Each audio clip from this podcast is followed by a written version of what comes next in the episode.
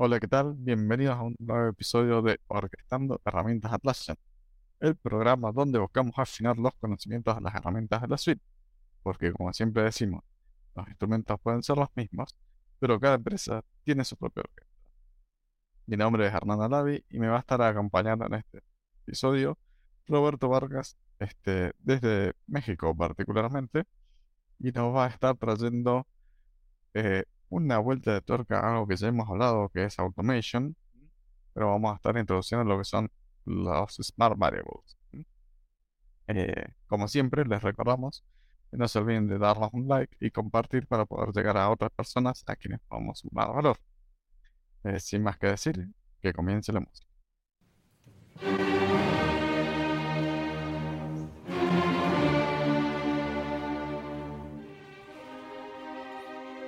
Hola, ¿qué tal Roberto? Eh, muchas gracias por sumarte a Orquestando Herramientas Atlassian. Es un gusto tenerte por acá. Ah, el gusto es mío, el gusto es mío. Gracias por invitarme.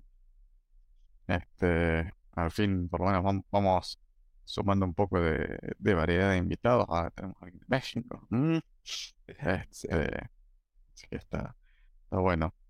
Eh, bueno, ya anticipé un poco que de dónde eres, ¿no? Pero cuéntanos un poco a la audiencia un poco más la parte técnica y el, el- de dónde vienes. Bueno, eh, yo soy Roberto, eh, soy de México, he vivido acá toda mi vida. eh, llevo varios años colaborando con, con el IC y alrededor de 10 años eh, trabajando con herramientas de Atlassian. Yo empecé, digamos, de la forma más eh, básica que se puede. Yo era el Scrum Master de un equipo de desarrollo en un trabajo donde tenía. Eh, en ese momento la consultoría que nos apoyó eh, nos, nos dijo que las herramientas de Atlassian eran ideales para llevar eh, pues todo lo que se refiere a proyectos de agilidad, eh, particularmente en Scrum, que era, lo que estábamos trabajando en ese momento. Y bueno, empecé a utilizar las herramientas, eh, empecé a administrarlas porque nadie más quería administrarlas. Y nada, a mí me gustaron mucho, me encantaron. Y a todos los lugares donde llegaba a trabajar, siempre les preguntaba que si ya tenían una instancia de Jira eh, o Confluence para tu documentación. Y si no la tenían, pues bueno, la, la, la montaba, la configuraba y la y pues de ahí en adelante me, me nació el, el gusto por las herramientas de Atlassian y desde entonces he sido entre consultor y administrador eh, de, de la suite. Eh, pues bueno, a todos niveles, ¿no? Desde empresas muy chiquitas hasta bancos. Ujú. Está, está- está bien, pero bien, bien la tarea e- evangelizando a todo el mundo. Toma, usa Jira, toma, usa Jira tú también. Claro, claro. No, digo, eh, digamos, eh, en su momento, a mí me pareció excelente la relación calidad-beneficio que nos daba. eh, y pues incluso el coste era muchísimo menor que tratar de trabajar con otras herramientas. Entonces, bueno, eh, por eso me gustó mucho.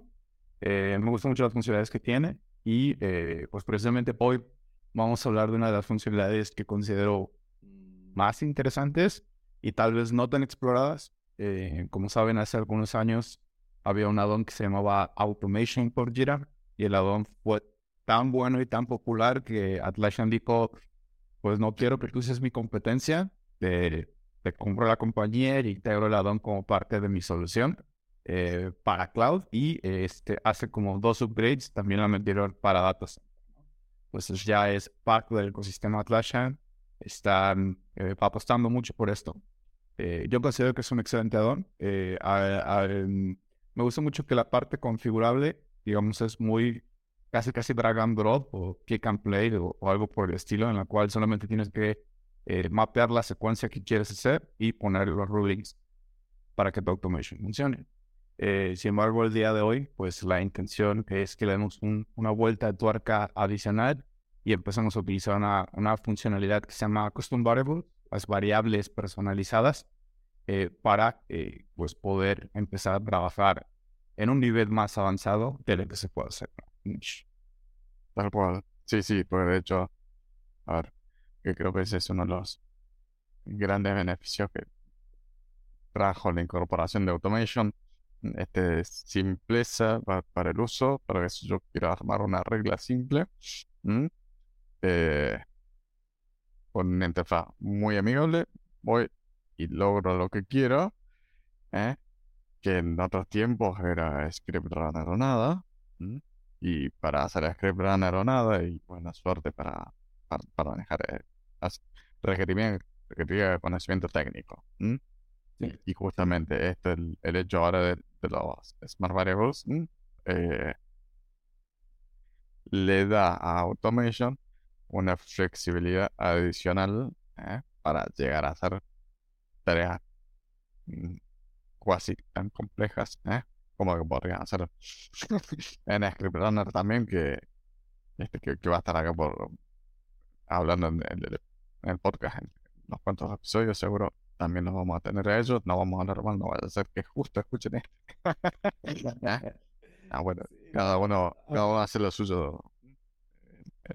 Yo, pero la verdad que. Sí, digo, a, Creo que tienes mucha razón. Eh, son dos herramientas que hacen cuestiones similares, pero la complejidad de unas con otras, pues no, no, no es comparable. ¿no? Script Runner ha estado acá desde el principio de los tiempos. Obviamente eh, fue diseñado más con, eh, con la idea de usarlo en deployments locales, en server o en data center. Y bueno, el poder que tiene es altísimo porque es literalmente programación, ¿no? O sea, programas en Groovy, corres un script, y puedes meterte así hasta las configuraciones de, de core de Jira, ¿no? Eh, sin embargo, si estás en un ambiente cloud, pues obviamente al ser una arquitectura de, eh, de software as a service, eh, no hay posibilidad de acceder a ese tipo de cosas. Entonces hay cosas que Script Runner no, ya no son tan viables. Sin embargo, con el foco que se le ha puesto a automation y particularmente en cloud, pues bueno, hay muchas cosas que sí se pueden seguir haciendo o hacer trasladarlas de, un deployment local a un deployment en la nube utilizando automation. Correcto, sí, de hecho nos pasó hace poco. Hicimos migraciones a la nube que tenían Script Runner y en el y en el, la volteada pasamos directamente a Automation, replicamos los comportamientos y salió. Este, bueno, más allá de la comparativa, para volver un poco al tema en cuestión, contanos un poco de esto de lo que son las Smart Variables.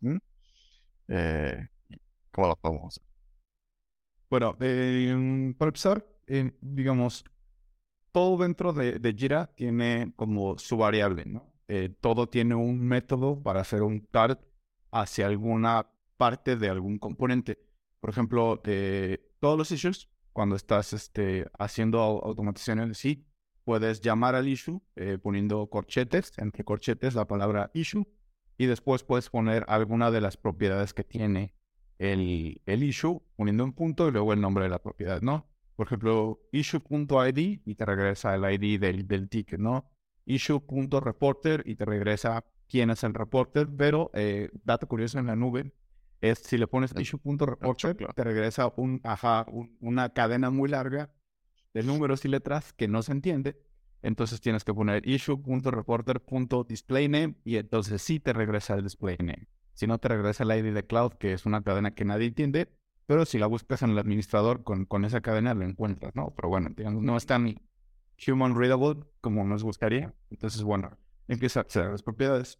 Entonces, a alguien se le ocurrió que una, una fabulosa idea de todo esto es, pues ya tenemos esas variables, pero ¿por qué no ¿por qué no darle al usuario la oportunidad de tener sus propias variables? Y entonces crearon esta cosa que se llama Custom Variables, en el cual tú literalmente nombras una variable como la nombras en, en programación, le pones cualquier nombre como due date o due dates o lo que sea, y después escribes en el siguiente renglón qué es lo que quieres que contenga esa variable. Por ejemplo, algo que a mí me gusta mucho hacer es, eh, a veces hay que tener un récord preciso de cuándo las cosas se movieron o cerraron o qué información en particular había cuando, cuando se hicieron cierta transición, ¿no? Por ejemplo, un requerimiento muy común con los clientes es, yo quiero que cuando una tarea se cierre, eh, automáticamente me pongas un comentario diciéndome cuándo se cerró, quién la cerró y, este, y qué componentes tenía o qué versiones estaban ligadas a esa tarea o a ese issue o a esa historia.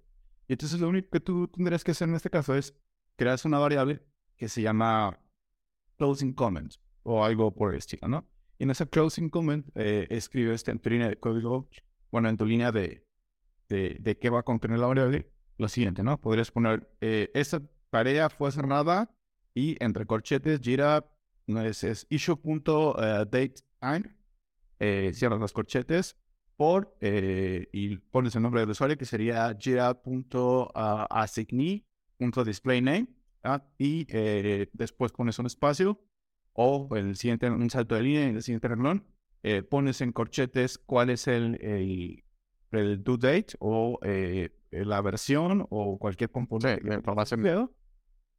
Y en cuanto se dispare la transición que tú elijas, eh, esa, variable, esa variable automáticamente va a llamar a toda la demás información y las va a poner ahí.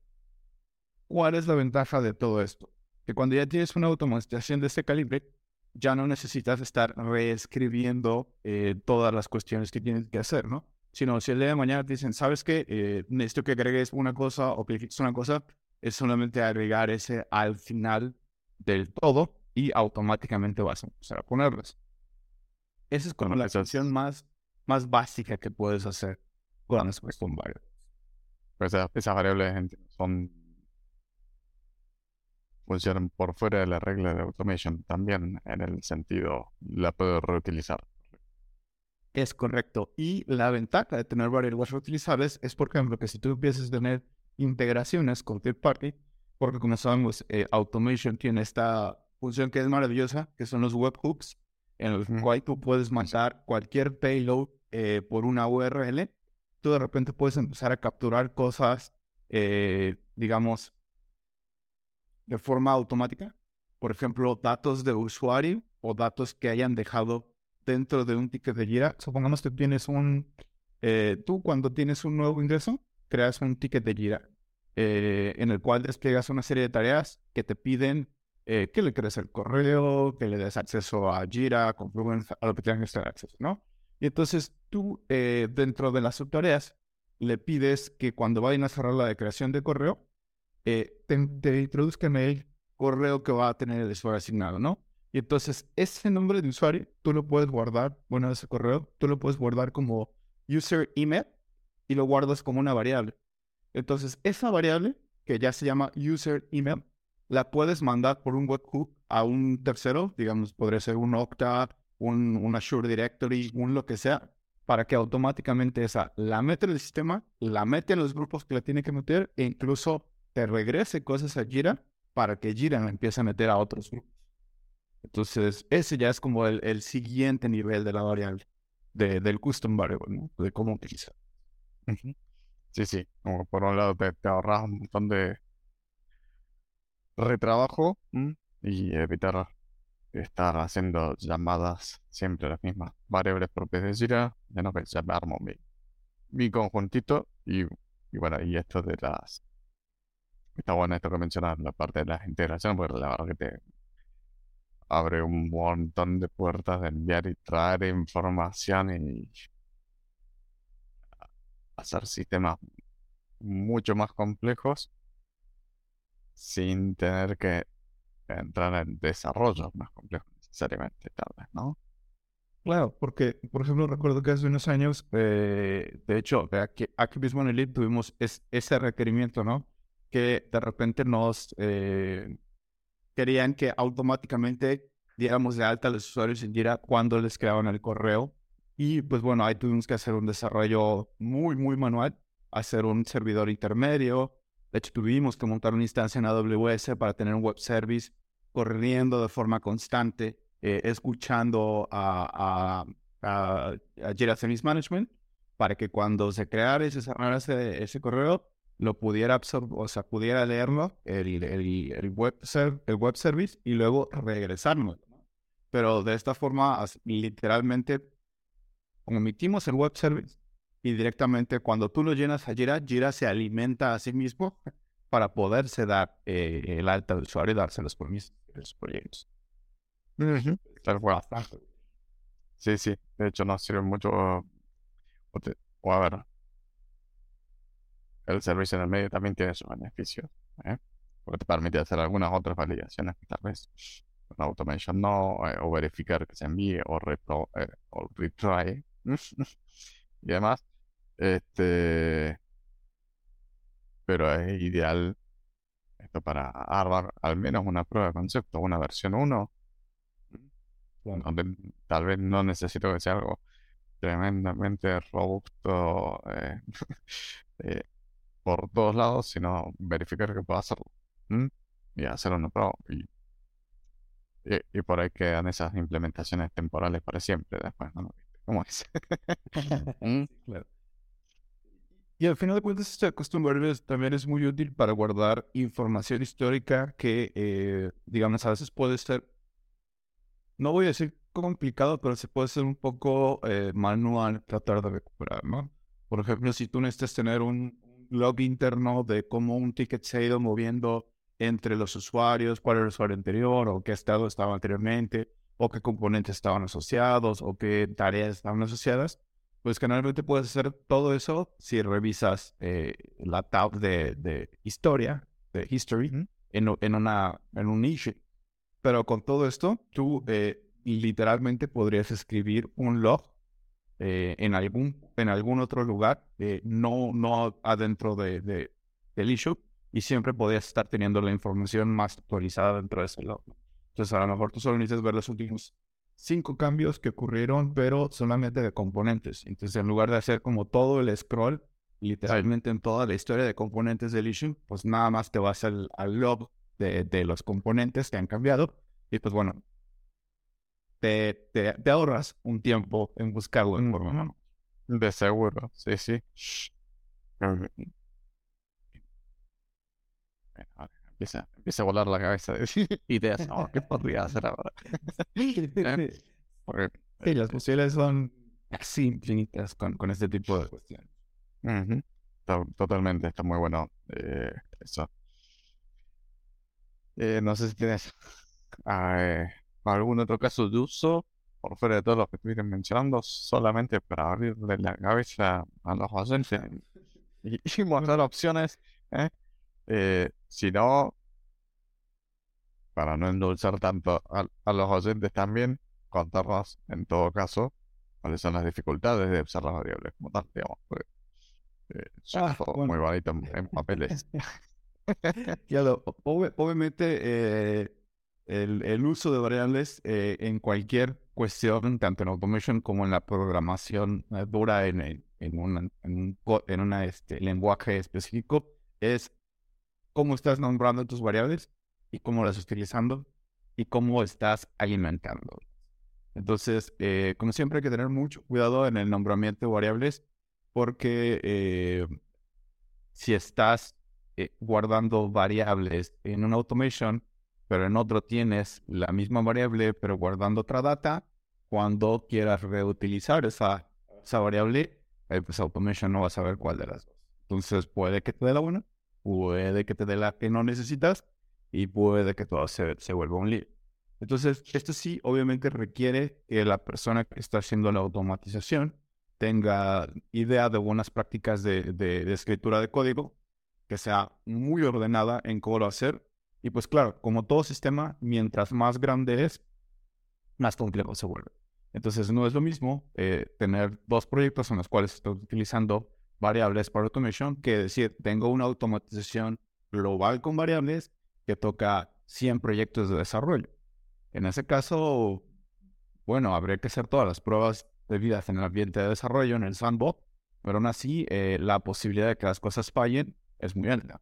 Y además debemos considerar que cuando estás escribiendo variables, estás eh, gastando o utilizando eh, llamadas a la API. Y como todos sabemos, hay un cierto límite en cloud respecto a las llamadas que puedes hacer a la, a la API de Jira. Si no, eh, digamos, parametrices bien tu automatización para saber justo en qué momento va a empezar a escribir y a leer las variables, puedes llegar al límite y eh, me ha pasado, he visto instancias que pasa cuando llegas... Al amigo de un amigo. Todas las, todas las automatizaciones se caen.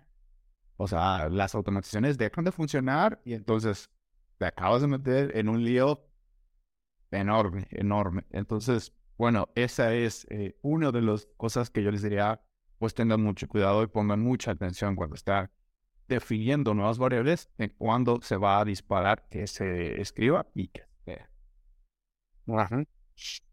Ah, bueno, sí, sí. Eh, límite diario, ¿no es cierto? Sí.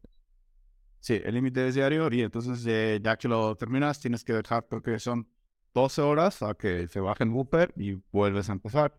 Pero, digamos, para, para empresas muy, muy grandes, tener dos horas, no, no, digo 12, tener dos horas sin automation, una hora sin automation, puede resultar en un caos total y en mucha información perdida.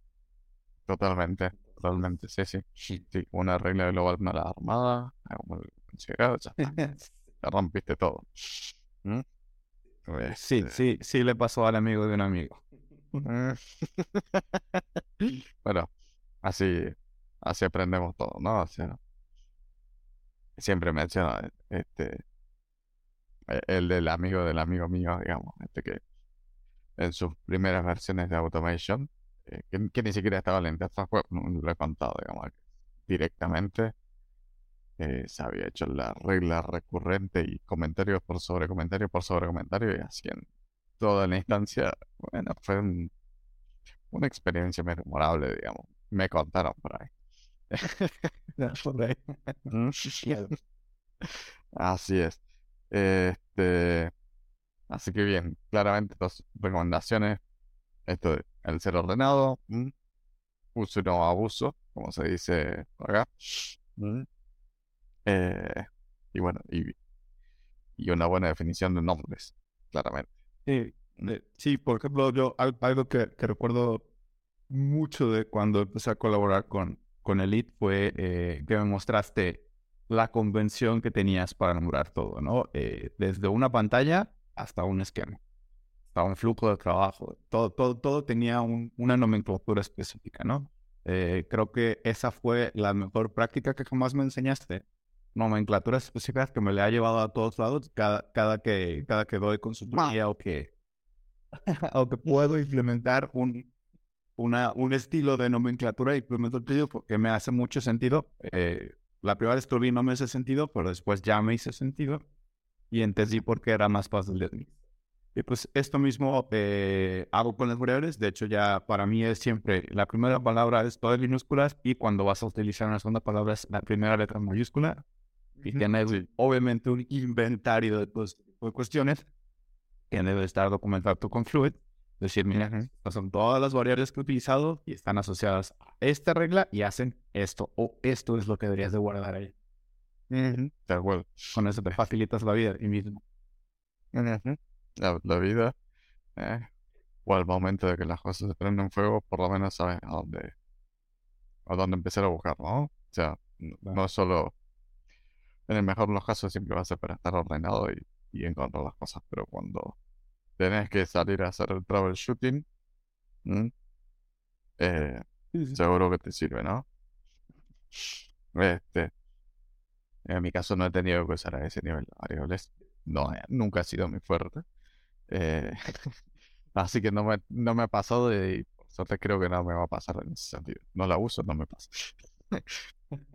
Voy a tener que hacer todas las llamadas a viaje para haber llegado. Pero bueno. Eh, no sé si tenés algún otro tipo de dato adicional que les quieras compartir. Si no, no, no vamos a más.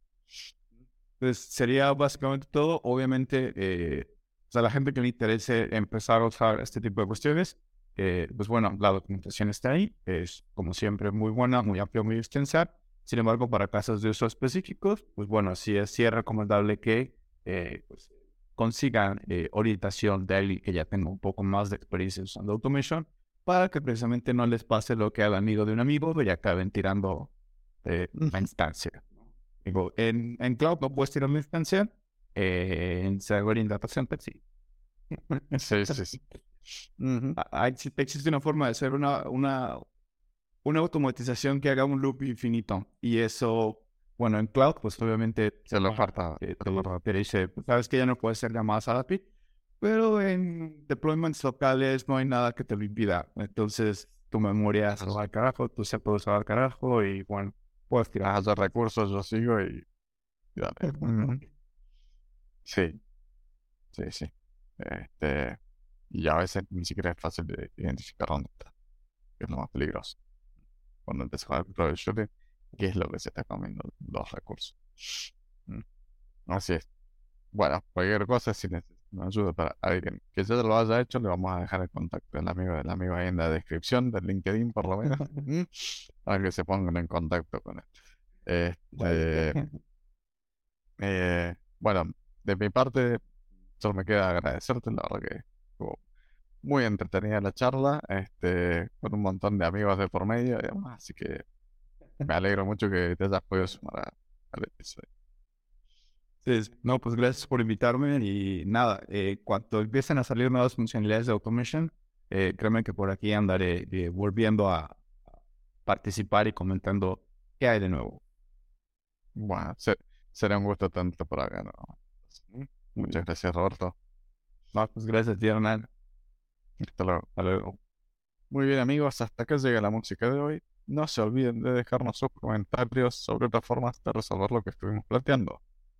Como siempre, los invitamos a participar en el podcast y si necesitan ayuda para llevar su entorno al siguiente nivel, no deben contactarnos. En el ITIT trabajamos con las empresas de los tamaños y rubros más variados, ayudando a optimizar el uso de las herramientas. Es todo por hoy. Nos vemos en el próximo.